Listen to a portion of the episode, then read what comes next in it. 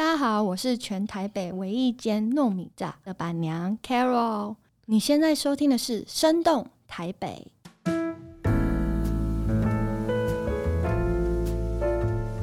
因为那时候也有去彰化问，然后他他们那些就是板娘啊，就说是真的很危险，就是皮肉皮肉的工作，因为你会随时就会被喷，被油喷到，被溅，所以你全身都是伤，这是很正常的事情。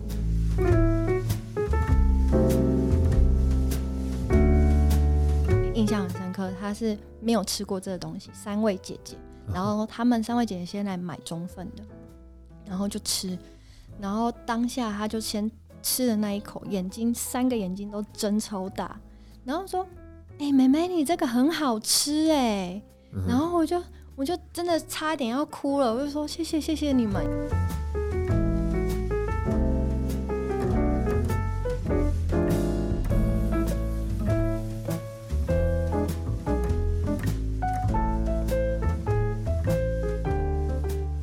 那你要不要先跟大家就是介介绍一下，就是你在就是我们说蒙讲夜市吗？Carol 是在艋舺夜市摆摊的，你在艋舺夜市待了多久时间呢？现在最近满了满六个月了，满六个月了，对，半年了。六个月好像是一个新的坎，就是就觉得啊，哦、对，回头看看也也摆了一阵子了，是不是？对，其实我三个月就还蛮开心的，那时候三个月满三个月了就还蛮开心，然后现在满半年这样。OK，那你为什么刚开始？所以这个是你第一次摆摊吗？这个北藤会是你第一次？哦，不对，那个那个炸。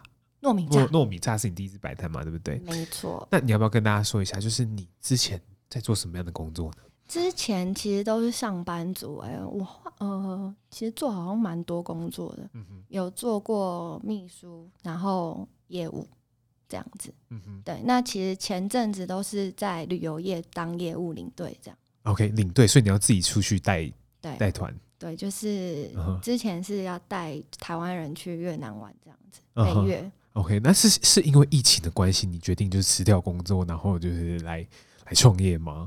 其实也不是诶、因为那时候其实我在大学的时候有打呃有交换，有去波兰交换，然后那时候就觉得那一年真的过得真的是人生很精彩的事情，然后就一直很想要到国外去走走看看，然后知道说有打工度假这件事情，所以我那时候就下了自己就。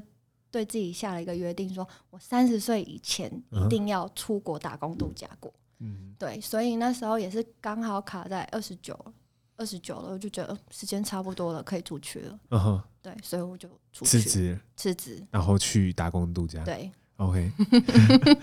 干嘛笑得开心？嗯，对，可是很很酷的是，是我完全没有想过会去日本啊。哦，你是去日本哦？我是去日本打工度假，完全没有想过人生日本在我的。List 里面，嗯哼，对，因为那时候为什么为什么我会就是变成去日本？因为可能是上一份工作是做专门做日本的旅游旅游的公司，然后 那时候才就潜移默化就觉得说哇，日本感觉是很好玩。对，其实我在在还没有去我前一个公司之前，就是没有。没有觉得日本很好玩，就觉得哦就这样子，然后对日本的文化或者是动漫啊、日剧啊没有太大的兴趣。大学的时候，我妈还叫我说：“你要不要去学日文？”因为我那时候是都是念英文的。我说：“干嘛学日文？我对没兴没兴趣。”然后结果你进的就是日本相关的地方。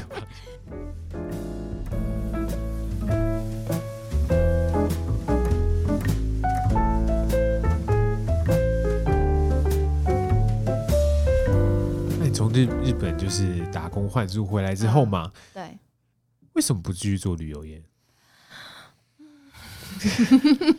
倒抽一口气，其实是可能也是因为疫情的关系。现在疫情的关系，旅游业其实会比较吃力啦。嗯哼，对。然后那时候又觉得已经做了四四五年了，其实以旅游业来讲，四五年真的算很短。很多前辈都是十几、二十、三十几年的那种。确实，对，所以。然后又因为是卡疫情，所以就想说好，那我可以先看看跳别的产业，因为我其实都是业务嘛，那我就觉得业务就是靠一张嘴吃饭，对，靠嘴，然后一些你的进退应退啊那些的，所以不管我觉得各个产业的话，我觉得都没关系，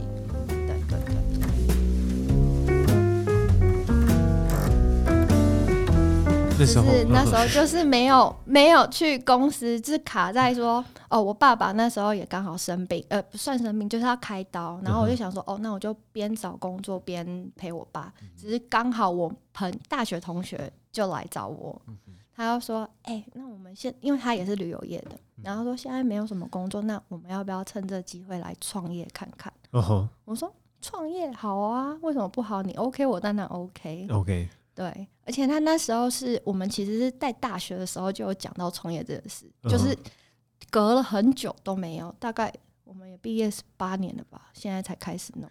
那为什么那时候你朋友会？你朋友是单纯想创业吗？还是单纯想创业？可是他不知道创什么。没有，他其实是因为也是疫情就没有旅游业嘛，嗯、然后就觉得可以创业试试看。嗯，对。然后可是他没有没有一个哎，脑中没有一个想法，说我们今天要去做什么事情吗？有，那时候就说做吃的，我们就做吃的，嗯、因为我们好像没什么能力，好像只有吃的可以做。可是说真的，吃做吃的是最快回本的一个行业。也是最稳定的行业，因为人就是要吃嘛。吃东西、啊、，food and beverage 这个行业其实是最稳定的。嗯、对，开酒吧其实是最赚钱的，就是很多人酒水最赚钱，酒水最赚钱。对，那所以就刚开始创业，其实往吃的方向去，其实也是一个就是很，其实门槛比较低啦。嗯、哼对，所以那时候就觉得好，那可以做小吃摊，那就觉得还蛮好玩的。因为其实之前也是常常会做一些小东西给人家吃，像大学的时候，呃，嗯、在波兰念书的时候，也都会一起煮。台湾的东西给外国人吃，嗯、对，然后看他们开心的表情，就自己就觉得很很幸福、很开心呐、啊。对，就是你是煮台湾的东西，就说啊，这是我们的家乡菜。对啊，对啊。然后介绍我们家的，就是有文化给。对对对对，就就是推销我们台湾的东西，我会觉得很棒。就是他们对他们来讲，这是很新的东西，然后他们觉得好吃的那一瞬间，真的心里的那种成就感，整个就是爆发。爆发 对。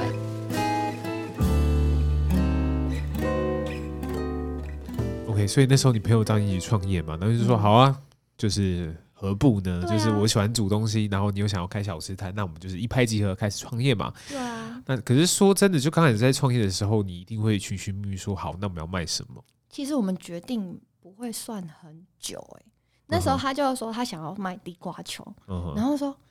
可能在台北地瓜球真的太泛滥，太泛滥了，真的很泛滥。一个夜市大概有五家。对，然后就觉得台台北夜市，其实我之前逛夜市都觉得啊，不就是在这样子嘛？到底有什么好吃的？嗯、就，就找不到东西，大家卖的东西好像都差不多。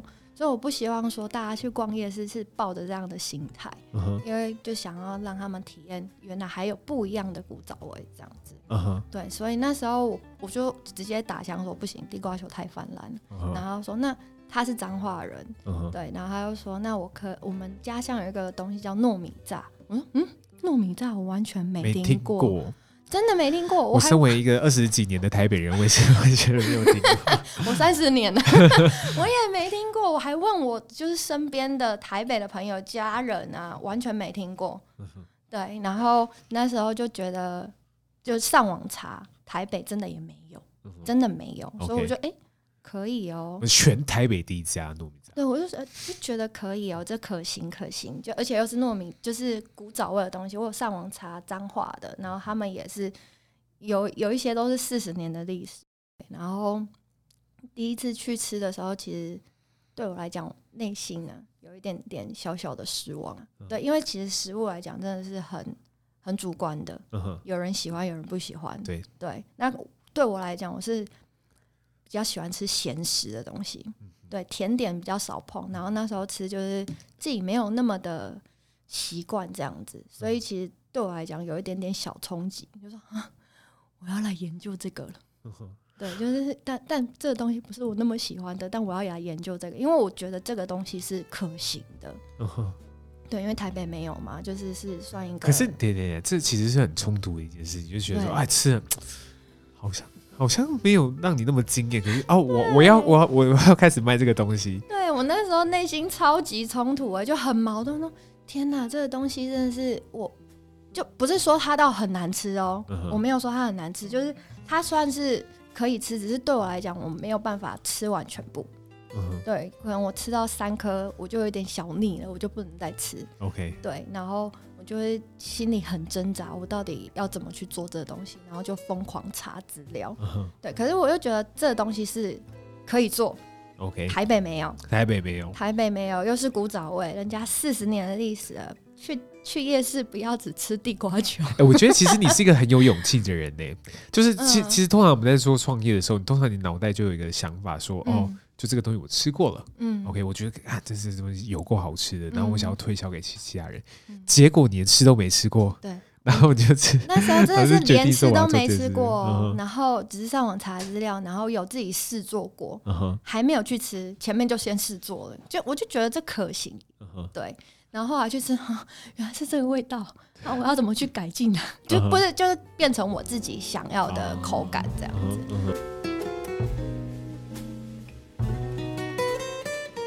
那那你怎么去摸索？因为摸索的过程应该不是那么的顺利吧？很不顺利哎，真的，其实很难，而且，呃，是很危险的一份工作，很危险，很危险。说全业是最危险的，就是卖糯米。然后你说，因为那时候也有去彰化问，然后他他们那些就是板娘啊，就说是真的很危险，就是皮肉皮肉的工作，因为你会随时就会被喷，被油喷到，被溅，所以你全身都是伤，这是很正常的事情。OK。对，然后那时候在研发的时候也是啊，就是厨房如战场，你 差点把整个厨房给烧了，是不是？也没有整个烧，但是就是很像被炸过，好像有机关枪。就是东一块糯米，都西一块糯米。对啊，对啊，你看，看妈妈脸上有一块。没有，那时候拍谁啊拍谁啊我自己在炸的时候，旁边都没人，uh -huh. 就是大家都退很后面这样子。Uh -huh. 对，然后那时候是真的是炸到是，你看糯米团在锅油锅内，它是直接往上喷到那个抽油烟机上啊，喷到墙壁上，他们是直接粘住的。Uh. 对，所以就是很可怕的东西。然后那时候就是呃，在研究过程中是真的蛮挫折，就觉得啊，怎么弄都不对啊，要自己去调比例啊什么什么。那那在吃的这个过程中，就是你朋友，你朋友的反应是怎么样？我其实没有给很多人试吃，okay. uh -huh. 因为我知道说大家对这个东西的口感不一样，嗯、一定大家就是你如果给很多人试吃，他们有很多的意见，到时候一定会爆炸，嗯、就会开始怀疑自我。对，所以我那时候只有给我家人几个，uh. 还有你创业的朋友不是吗？对对对，创业的朋友几个人吃过，嗯、因为他就算是。我他吃过最多的所以，我都常常给他试吃。Uh -huh. 然后我妈妈啊、姑姑们也有吃，uh -huh. 吃到他们都觉得你金价没不会吗？那边给他金价也当家吗？真、uh、的是那时候就是失败的过程中，真的是这样子。OK，就是给家人吃的时候，说不定他们刚开始觉得哦还蛮好吃的，可是吃一阵子之后就嗯。就是呃，你这个东西真的是要卖的吗？你确定吗？卖得出去吗？因为他们自己也没有吃过这个东西，哦、所以他们第一次吃就是吃我的失败品。我觉得这个家人的这个心脏会蛮大颗的。嗯，真的。但是我妈其实从小就是教育我的观念，我觉得是对我来讲影响很大。她就说。她不会管我说你成绩要多好啊，要怎么样，怎么之类的。她说你就是要对你自己未来负责，你不要后悔就好。我觉得不要后悔这件事情真的很重要，欸。哎，对，就是呃，你决定做这件事情，你不要以后马后炮说啊，我为什么要做这件事情，然后让你自己那么难过。所以我就是你想清楚要做好，那就去做，这样子。对，所以我觉得这这点真的在我人生观里面占很大的部分。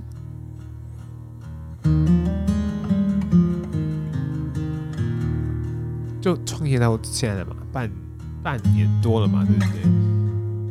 有没有真的就是让你觉得很挫折的时候？有啊，前期啊，还没还没开始弄，哎，前期还没开始弄的时候也有，中间也有。那那其实我就蛮好奇的，会想问说，你有没有就是为了这件事情都掉过眼泪？有，我好像现在这样子掉过两次。其实我是很不会表现表现自己很难过那一面，我都是自己偷偷哭的。对，我不会给家人看到，也不会给朋友看到，就是自己偷偷哭这样子。对对，然后那时候是呃前面吧，你在在研发的过程中，那因为那时候也刚好卡在 partner，就是就是家里有一些事情没有办法一起持续下去，但我就觉得说我已经花了那么多心思在这上面，我想要看到他走到很未来，想要知道说未来到底会变怎么样，我只是在中间而已，我不想要这样放弃，所以那时候就有去。就是也是靠自己去去慢慢的去完成，但是一个人的孤单，一个人路上是真的很孤单的。然后你要自己去很多东西，你要自己去找找店啊，找位置啊，然后一些器材的东西啊，然后影看影片啊什么的，都是一个人，我也不会找别人。对，可是真的你在走的过程中，你如果有去抒发，有去真的有跟朋友去分享的话，其实他们是完全不会吝啬去帮你。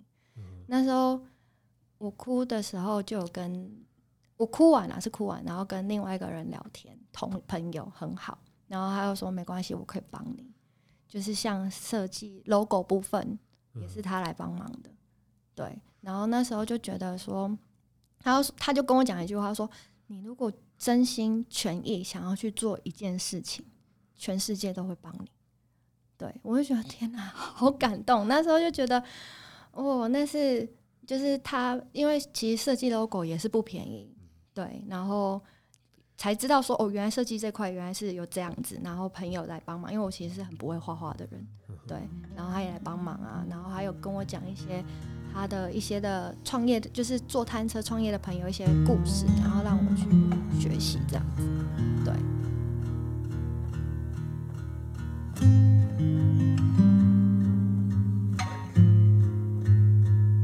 然后，然后还有一次是可能啊、呃，好像是去彰化的时候，第二次取经的时候，然后那个啊就跟阿姨分享这些。分就问问聊跟她聊天嘛，然后阿姨就跟我讲说：“妹妹，你一个人要做做不起来啦。我们这个东西四个人在轮呢，四个人轮都有那个呃工作伤害了，而且是很累的事情，你一个人真的扛不起来。然后那时候就想，真的耶，我是一个人呢，我要来做这件事情，真的是好像 不是这么简单的事情。对，然后后来是。我妈妈就是就是有跳出来说：“好了，我帮你。”对，就是说你你想要做嘛，好，那我就帮你。然后那时候就是真的很感动，嗯，对。可是呃，难过到哭是可能是呃前面因为很多东西不懂，像你要刷锅子。例如刷锅子好了，刷锅子大家觉得很简单，我也刷过，餐餐厅服务生也做过。可是真的是那种油垢要去刷，不懂，觉得很难刷，然后刷到自己都怀疑人生，我为什么要来做这件事情？我之前在办公室做的好好，有冷气吹，为什么要来刷锅子？为什么 油垢起不来？我刷光刷那锅子，我就刷了一个小时，诶、欸，对，然后那时候就会很难过，然后看着我妈妈还要帮忙，我就觉得。天哪，我好不孝哦！我让我三十岁了，我让七十岁的妈妈出来帮我，我就觉得没有给她享福就算了，还请她出来帮忙，我就觉得很不孝，而哭了。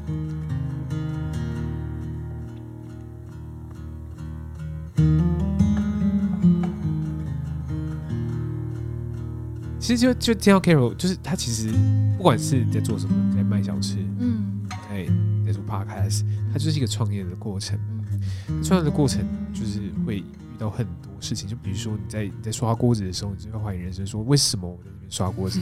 为什么我不能像个像个就是我不能就是好好的去去办公室里上班，然后做个朝九晚五的上班族？可是你就确定的是这件事情是你想做的，对，你现在想做，然后你很好奇，我也很好奇，像比如说师兄台北会走到哪里去，嗯，然后你也会好奇。我现在买这个糯米渣，可以带大家去哪里？对不对？真的啊，就是是好奇未来的路是会是怎么样，所以是，而且是中间，就是现现阶段也是很多人支持，这是很大的原动力。对，不管是帮忙设计 logo 朋友，把他还帮我写小编呢，行销小编，我就觉得很感动。然后还有就是半夜帮我写帮我写那个 menu，写三个小时的朋友。Uh-huh. 对，所以就是很多人呢、啊，像是还有就是这些前同事也过来帮我录一些 YouTube 的东西，我就觉得你真的想做这件事情，很多人都乐意来帮你。对，我就觉得谢谢大家。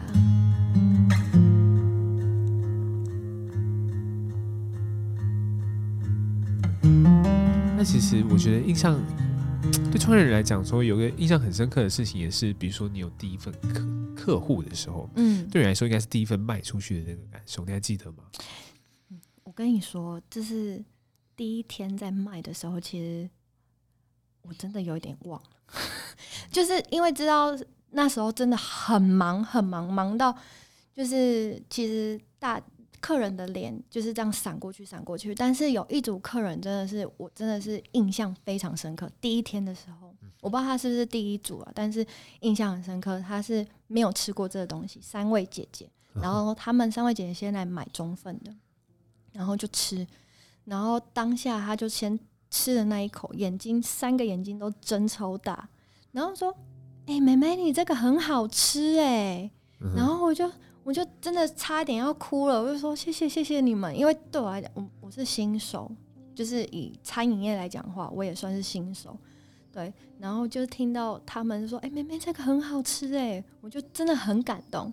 然后后来他们就是当天哦，他们逛完之后又再回来，又再买两份，真的真的又再回来买两份。他说：“妹妹，你这个真的很好吃，你要继续坚持下去。”对，那希望就是他，也就是祝福我以后有更多人来。所以那时候我真的是，真的真的泪水有滴下来。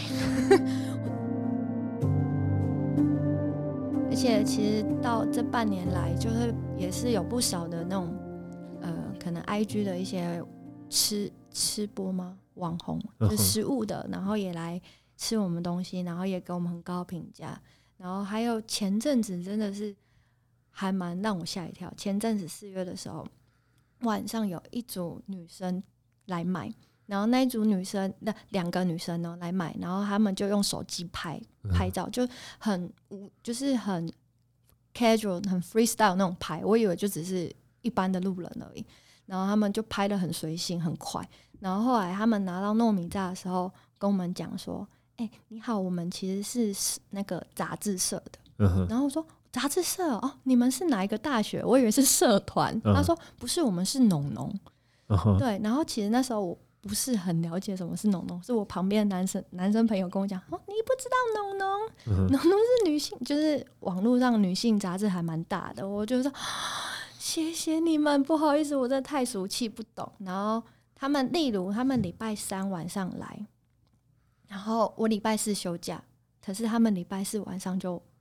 把我的东西弄好，然后放上去他们的网络杂志吧。我那时候还不知道。嗯、然后我礼拜五来的时候，那礼拜四放假，礼拜五来的时候，就有客人说：“哎、欸，你没有上新闻，你知道吗？”我说：“啊，什么东西？我不知道。嗯”然后他我说：“我想说，你应该看错了吧？我应该还没有到上新闻这阶段。”然后他还说：“有啊，有啊。”然后后来我朋友才传给我说：“农农一定把我的东西传出去了。嗯”而且。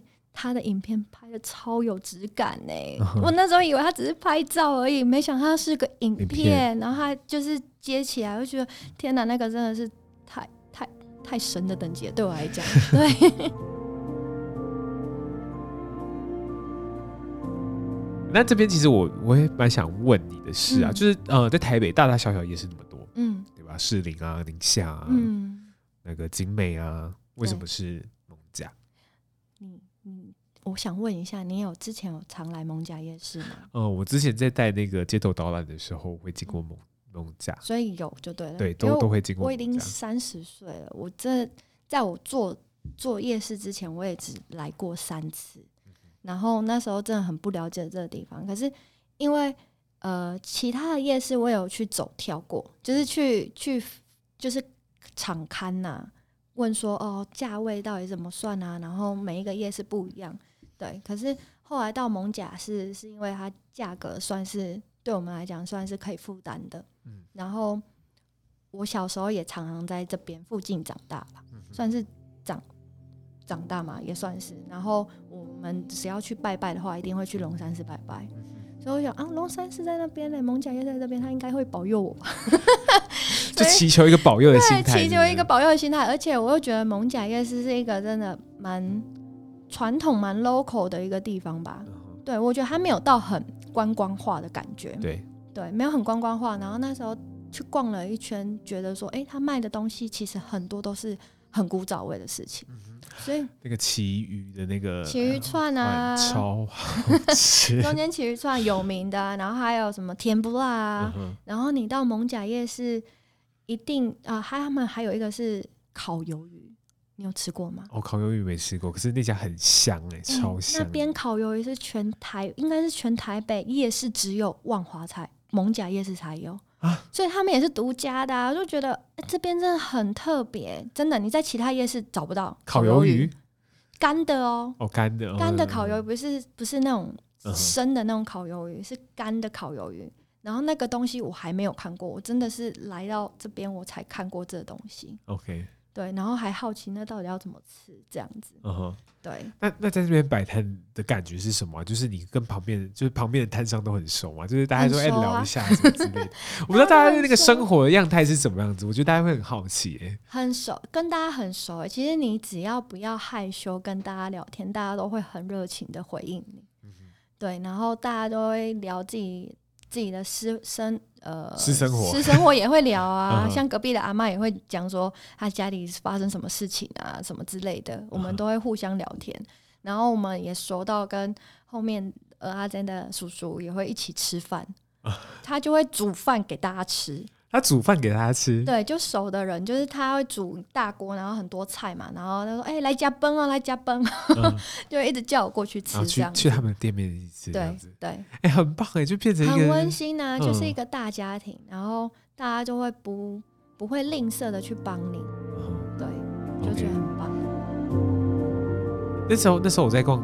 那个蒙甲夜市的时候，他们有个很奇怪、很神奇的广播系统，是不是？对，广播听到吗？广播系统是会说什么什么要买什么东西，是不是？还是什么？我真的觉得很棒，是是蒙甲夜市真的有慢慢的就是感觉他们很想要跟就是呃现在年轻人就是有有有交集啊，就是可能外送的东西啊，或者是用一些 app 的东西。像是电子支付，他们也慢慢在开始用了。我就觉得，哇塞，你们都好棒哦，都会更新呢，会 update 自己的能力这样子。Uh huh. 对，然后像那那个广播的平台，就是我们蒙甲夜市唯一专有的外送平台。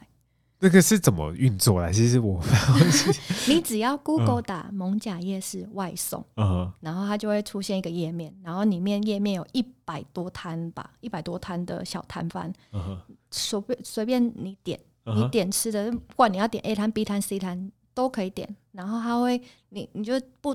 点不同的东西，然后他就会只收到你的订单了，嗯、然后那个那个会长就会这样子广播，广播就说：“哎，A 摊什么什么什么，B 摊什么什么什么、嗯、，C 摊什么，他就会帮你聚集起来。”那你是哪一摊？我我是吃呃吃巧摊，就吃它有分类啦，嗯、有吃巧啊、吃饱啊、点心啊这样子。他说“假卡假卡”，这是台语吗？台语吗？对，可能“假卡”吃巧吃巧，对对。假卡逼这样子，假卡逼，假卡逼是吧？然后他说：“哦，糯米炸，糯米炸中份这样子，嗯，就大喊一份这样子，然后我就会收到了。然后像大家会收到这些订单，就会做好拿给会长，会长就会。你要自己去拿给会长，是不是？对。其实不会很远啊，大家就走路去而已。然后会长就会骑摩托车去外送。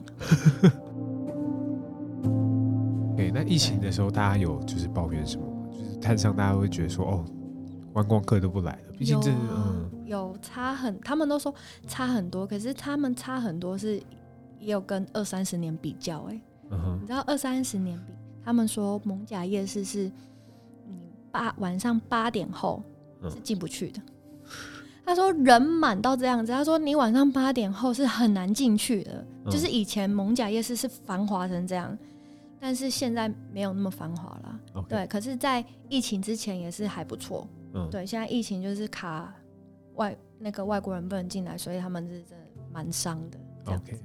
对，像我这几天也开始怀疑自我 了，就是因为不是也是突然本土爆发嘛，嗯、所以大家会怕嘛，所以。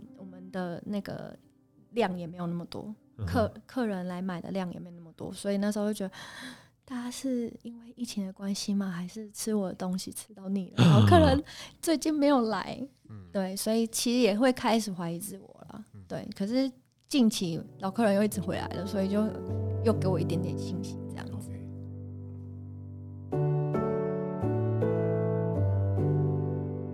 你是个台北人吗？你是个台北人吗？算是，其实我是高雄出生，台北长大。台北长大的，对。那在台北长大，你就当当过上班族嘛？然后离开台台北，呃打工打工换宿一年，然后现在在摆摊。你觉得台北是一座什么样的城市？我觉得台北是很繁华吧，算是很方便、很方便的一个城市。但是我觉得台北人很辛苦。一直觉得台北人是很辛苦的一个地方，uh. 就是呃，可能就是因为脚步很快，然后变化又很多，然后你要随时跟上可能世界的潮流在走，不然你很容易就被淘汰。所以我就觉得台北是台北是可以可能会过得比较辛苦的一个城市，对我来讲。对。可是可是你在那个一个过得比较辛苦的城市，你选择就是在小吃摊里面。而小吃摊里面，你会觉得说，其实，在万华这个地方啊，嗯，你感受到有老台北的气氛。有啊，就会觉得很，而且其实很多外国人呢、啊，都很喜欢来这边拍照。嗯、对，其实我看透过外国人，就会觉得说，其实很感动，是他们愿意去看我们这些比较呃 old school 的那种感觉那种地方。但是 maybe 台北人没有那么的。在意这件事，在意或者是珍惜这件事情，一些老的文化，对，可是他们却很注重这一块，我就觉得很感动。对，我也会也会希望说，台北人啊，一些年轻的人也可以多多来这边看看，不是说龙山寺来这边万华，好像就只能去拜拜。我又我又不会，很多人年轻人都觉得我又不拜拜，干嘛去那边？但对外国人来讲，这个寺庙的文化是很深的，对，就是。呃，他们建筑物的美感啊，其实我真的以前也没有停下脚步去看这个建筑物，嗯、哼就觉得哦，就只是一个地方拜拜。OK，但是真的是后来真的有慢，就是放下自己的脚步去欣赏一些他们的美感的东西，建筑物的美感啊，一些人物的，就是一些人在那边拜拜的那种场景。Uh huh. 对，所以我觉得希望大家可以多来看呐、啊。对对对，好，我们今天谢谢 Carol 来跟我们分享那么多。如果如果你喜欢这样的节目，欢迎你上我们的 Apple Podcast、KKBox 或 Spotify 上面搜寻“生动台北”，去听看看有没有有趣的在台北的故事哦，或者在上我们的 IG 上进台北，去看看有没有其他就是在台北有趣的声音。那就是我们要请 Carol 来介绍一下他们的那个店名叫什么，然后 IG 是什么，大家可以 follow 一下。哦，我们的店名是卡基糯米炸。嗯哼，对，那它卡基是 C 呃，我自己都讲错，白痴，K A，然后 C H I。为什么会选这个名字？是因为那时候是跟我的伙伴，他们就是他的名字是。Yoshika，我是力气，所以连接起来变卡基。但那卡基又有胜利跟价值的意思，对，所以我们才选择名字。卡基马斯，嗨，就是那个。那如果我们要上网 IG 的话，是哪一个？怎么找到你？嗯，你打 K A，然后点 C H I 底线二零二零。好，我们今天谢谢 Kevin 来跟我们分享那么多，那我们下次再见啦！谢谢大家，拜拜，拜拜。